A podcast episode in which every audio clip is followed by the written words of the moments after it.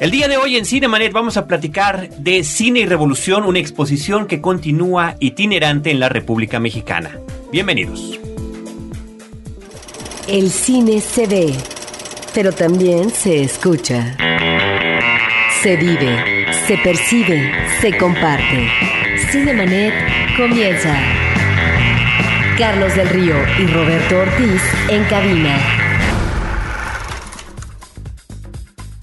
www.frecuenciacero.com.mx es nuestro portal principal. Esto es Cinemanet, el espacio dedicado al cine. Yo soy Carlos del Río y saludo Roberto Ortiz. Pues aquí estamos, eh, Carlos, para hablar de una exposición que primeramente estuvo aquí en la Ciudad de México, en San Ildefonso, y que ahora comienza a manejar una ruta itinerante en provincia. ¿Y quién mejor para hablar de esto que un fotógrafo notable que además nos va a hablar de una exposición iconográfica, aunque tenga otros elementos. Pablo Ortiz Monasterio es el coordinador de la exposición Cine y Revolución. Nos da mucho gusto recibirte una vez más en los micrófonos de Cinemanet. Estoy encantado de estar aquí frente a estos micrófonos con ustedes, mis amigos, y platicando de este proyecto que es ambicioso. O sea, hacer una exposición de cine, llevar el cine al museo es complicado, la puesta en pared para el cine. Y el propósito central era no nada más exponer carteles y lobby cards y fotitos,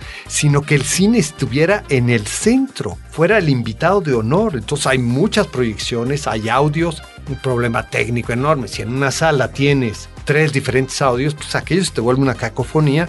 Entonces se logró resolver técnicamente de manera adecuada, entonces la exposición viaja con unas alfombras para que aquello no rebote tanto y tenemos un sistema de bocinas unidireccionales, llaman que son, hombre, complicadas porque son unas bocinas que efectivamente te separas un metro de ella y ya no oyes. Y te pones abajo y se oye con mucha claridad, pero son bocinas que son como sonidos muy metálicos, todos los sonidos bajos, ustedes aquí son expertos en eso, todos los sonidos bajos los quitan, ¿no? Entonces tiene sus problemas técnicos, pero el hacer un proyecto de pensar el cine y la revolución, o sea, no se trata de hacer una versión, una historia de la revolución, sino nuestro tema es la versión que el cine ha construido de la revolución. Y entonces, bueno, el año pasado que se presentó en San Ildefonso, pues tenía que ver con el centenario y tal, y corría el riesgo de ser una de esas exposiciones pues que ahí muere, ¿no? Vino el centenario, se presenta San Ildefonso, hay un esfuerzo enorme de muchísima gente. Todo esto estuvo coordinado y patrocinado y empujado y apoyado, diría yo, por, por el IMCINE, ¿no? Por Marina Staffenhagen, que creyó en el proyecto desde el principio. Pero la verdad es que es un esfuerzo tan grande y tiene una gracia de la combinación de videos, de carteles, de objetos, de cámaras antiguas, cámaras nuevas y una museografía que te hace experimentar, vivir esa experiencia de una manera, hombre, novedosa que hemos logrado interesar a otros lugares de la República Mexicana para que lo muestren. Y es una exposición súper complicada de mover porque, pues eso, hay muchos proyectores, hay una sala polémica, ¿verdad? Una sala que es solamente audio y que es totalmente oscura y que hay un... Este, pasamanos. Un pasamanos. Entonces, pues ahí vas. Y claro, ante la oscuridad tienes que aguzar el oído y entonces la gente escucha con mucho detalle y bueno, todo eso lo hace técnicamente complicado para mover la exposición, ¿no? Aún así, después de San Ildefonso, estuvo el año pasado para el Festival de Morelia, estuvo en, en el Palacio Clavijero, que es un edificio hermoso ahí en el centro de Morelia. ¿Cuánto tiempo permaneció allí, Pablo? Ahí se quedó cuatro meses. O sea, este tipo de exposición la tienes que dejar mucho tiempo, porque es un esfuerzo muy grande montarla y entonces pues, para que la vea el mayor cantidad de gente posible. ¿En San Ildefonso cuánto tiempo estuvo? En San Ildefonso estuvo tres meses, porque ahí San Ildefonso es un sitio muy demandado, ¿no? Y aún así teníamos dos meses nada más y como tuvo mucho éxito de público, este, a pesar de que se nos atravesó por ahí el mundial o no sé qué, uno de esos eventos deportivos que de repente ya nadie quería ir a nada más que estar frente a la televisión, nos dieron un mes más porque sí había una respuesta de público muy notable. Sobre todo es una de esas exposiciones en que no importa tu nivel de cultura, tu nivel de información, te la puedes disfrutar. Si tú eres un tipo culto y sabio y entendido y entiendes de cine y entiendes de montaje y sabes todos los actores y toda la gente, das una gozada bárbara. Pero si eres un señor de la calle que ahí andas con tus chamacos y el domingo es gratis entrar a San Ildefonso y te metes, pues tienes cosas que comentarles a tus chamacos. No es como ese tipo de exposiciones de arte contemporáneo que de repente... ¿eh? Y ahora frente a esto, ¿qué siento? ¿Qué pienso? ¿De qué se trata? Fin, y que crean una distancia si no eres entendido. Esta es una exposición que tiene esa gracia y que nos ha pasado. Los niños se divierten, este, en algún momento llevamos un grupo de huicholes y estaban fascinados. Digo, fue un público realmente notable y surgió ahí, eso fue en San Ildefonso. Entonces, es como de amplio espectro y por otro lado tiene esta cosa de, la revolución se volvió como un territorio que nos identificaba. O sea, a partir de ahí realmente es que fuimos mexicanos. O sea, la nación mexicana se define en ese momento. Entonces, el cine inventa toda esta iconografía con las grandes actrices, los actores, los charros, los sombreros, la, que, que, de alguna manera toque esas fibras de quiénes somos, de colectivamente a dónde pertenecemos y de dónde venimos.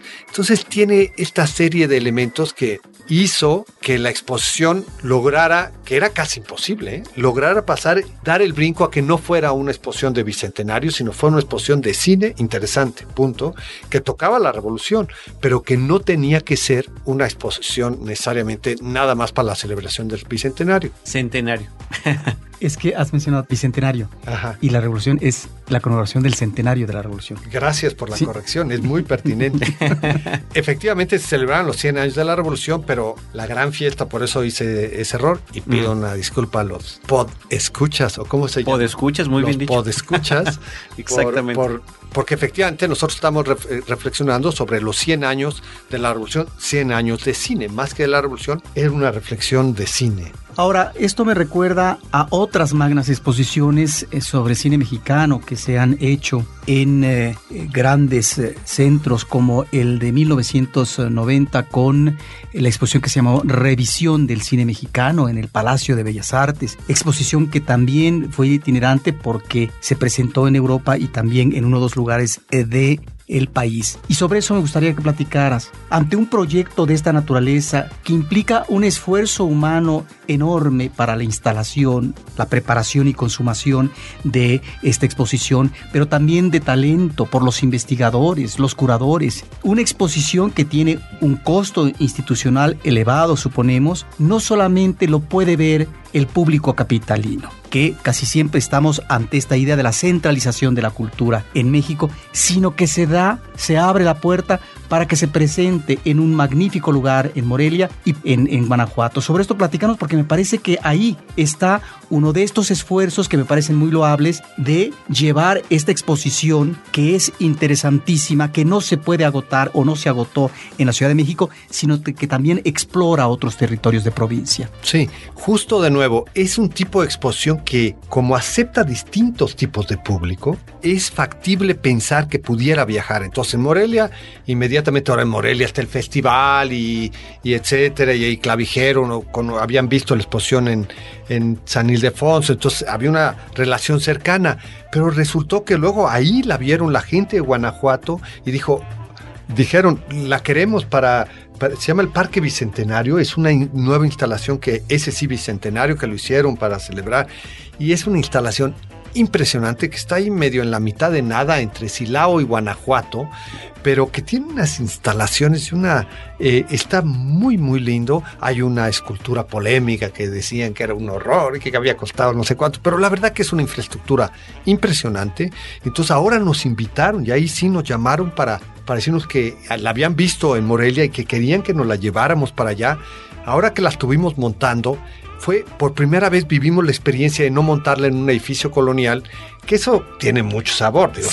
tiene mucho sabor, pero significa adaptarse, ¿no? A, la, arquitectura de ese sitio en particular y entonces ponerse creativo sobre cómo manejar lo que en este caso son salas temáticas, ¿no? Que tiene esta exposición. Eh, exacto, y ese es el gran problema, porque son salas temáticas que tienen un orden, ¿no? Y entonces, Además, por ejemplo, en Morelia fue muy estrecho esa sala cero que le llamábamos, donde había una cronología de 100 años de cine y una cronología de la revolución. Ahí fue en un pasillo muy estrecho, era muy complicado verlo, pero no había de otro, hay que adaptarse. Ahora en Guanajuato es una nave moderna con todas las instalaciones perfecto, en donde tuvimos mucha más libertad y pudimos hacer ciertas modificaciones, que hay salas que se ven espectaculares, o sea, sin duda alguna se ven mejor.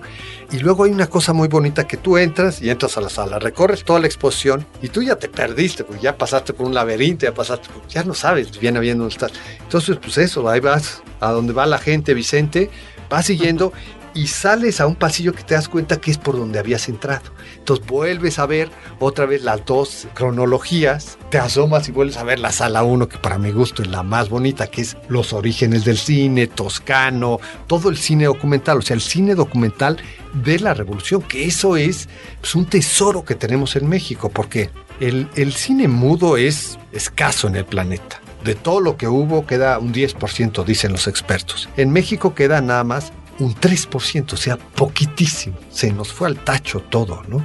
Entonces, esto poco que queda, ahí recuperamos una peliculita que yo digo que eso es lo más valioso de todo ese esfuerzo. Hicimos dos libros, el libro de Toscano y el libro de, del catálogo de la exposición, la exposición misma.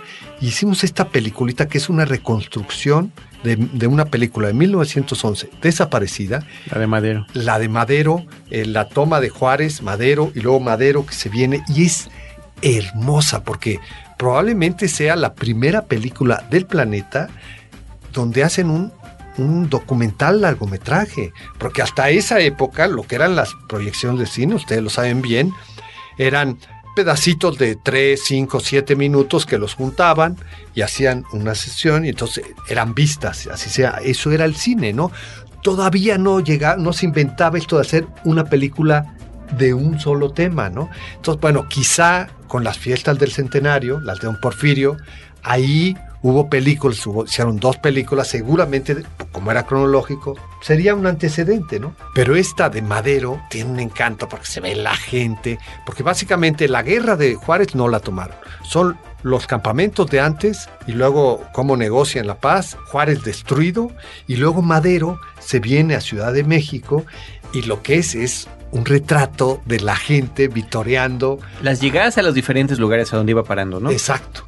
Y entonces, pues los primeros travelings, ¿no? Porque ahí iban, ahí se fue Toscano, porque ya había mandado a Ocaña. Cuando se enteraron, se fue a Ocaña. Y Ocaña llegó y dijo, maestro, véngase que esto está tremendo. Entonces había dos cámaras. Y de regreso se vinieron con Madero y entonces probablemente fueron los primeros travelings que se hicieron, ¿no? Que de hecho hay tantas similitudes entre el tren y el cine porque hacen las vías para mover las cámaras, ¿no? Y entonces ahí ves y ves las eh, estaciones repletas de gente, todo esto es cine mudo, con una calidad espectacular que tienen las imágenes.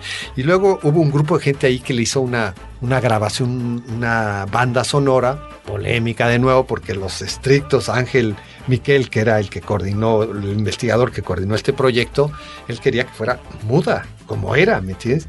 Claro, para los públicos actuales, y entonces hicieron una mezcla, para mi gusto, encantadora. Le he oído y oído y oído miles de veces. Es muy atractiva.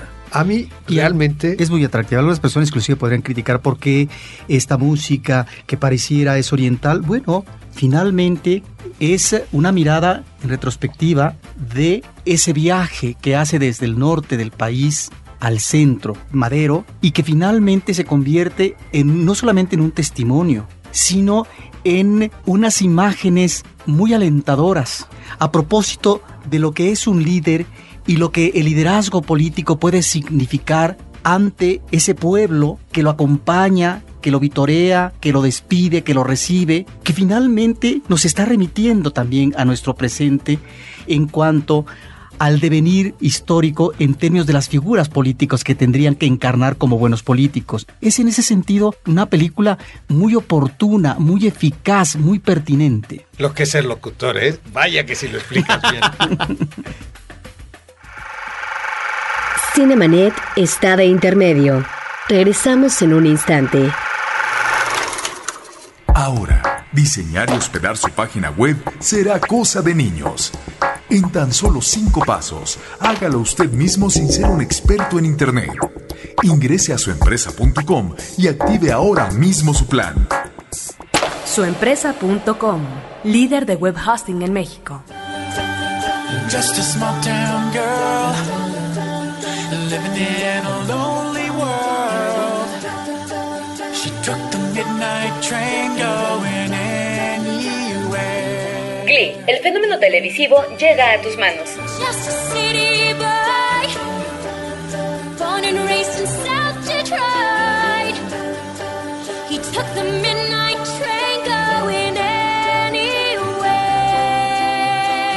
Tenemos la segunda temporada completa para que te la lleves y la disfrutes nuevamente en casa. Revive las aventuras musicales de los estudiantes de la preparatoria McKinley y de su profesor Will Shooter. Además, tenemos plumas de Glee en forma de micrófono y accesorios de Glee para tus audífonos. Llévate cualquiera de estos regalos si nos dices cuáles de los títulos de la segunda temporada de Glee aluden a títulos de películas. Si vives en la Ciudad de México y eres de los tres primeros en mandar tu respuesta correcta a promociones.cinemanet.com.mx, la segunda temporada de Glee ya es tuya. Del lugar 3 al 6 se llevarán su kit de pluma y accesorio para audífonos. Cine y musical en Cinemanet. Cinemanet. Continúa esta exhibición de la película como fue en San Ildefonso al inicio de la exposición. Sí, sí. O sea, seguimos construyendo el cinito. En Morelia quedó espectacular. Me sucedió con el gobernador cuando llegamos a inaugurar. Estaba pasando la película que dura 22 minutos. Y entonces llegamos y, empezó a ver y yo explicándole, bla, bla.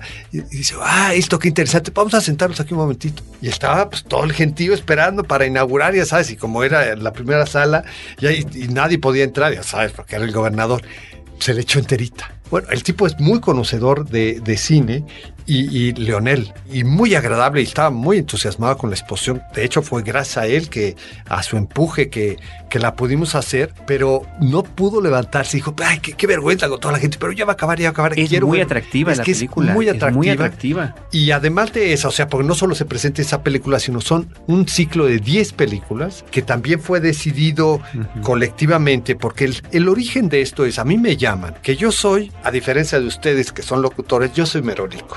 O sea, yo, yo animo, yo, yo era el promotor, yo ten- teníamos esta visión, construimos una visión de cómo podía ser un museo de cine y un primer proyecto del museo de cine que era esta exposición Cine y Revolución. Yo, había, yo tenía la experiencia de haber hecho el Centro de la Imagen, ¿no? que era una institución para foto, entonces por eso me llamaron para esto. Y entonces, evidentemente, pues yo de cine, pues lo que veo ahí en la cineteca y el sentido común y tal, pero no es un territorio en el cual yo sea docto, ¿no? Entonces hicimos un seminario con amigos y con gente para definir como la estrategia de cómo deberíamos de hacer esta exposición y a quiénes deberíamos de invitar. Entonces cada una de las salas tuvo un coordinador, un investigador y yo a mi vez coordinaba todo el proyecto, ¿no? Entonces sí tiene como un proceso de investigación muy largo, muy concienzudo, porque si te pones a pensar es un universo enorme, ¿no? O sea, ¿cuáles son los tres minutitos de las 400 horas que tienes de películas? ¿Cuáles son esos tres minutos? ¿Y por qué en ese orden?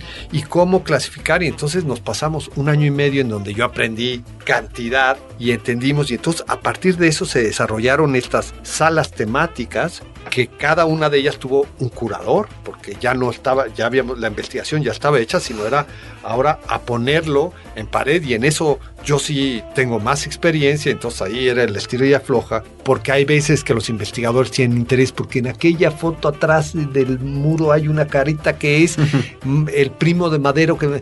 "Ah", pero nadie lo ve, en cambio en este es un cartel que tiene un impacto, entonces bueno, ahí logramos un balance, sobre todo con el equipo de museografía, ¿no? que fue una presencia Alejandro García Guinaco y su gente, que, que se incorporaron desde el principio de la investigación. Con ellos trabajamos dos años, los primeros años y medio no les pagamos, ¿me entiendes?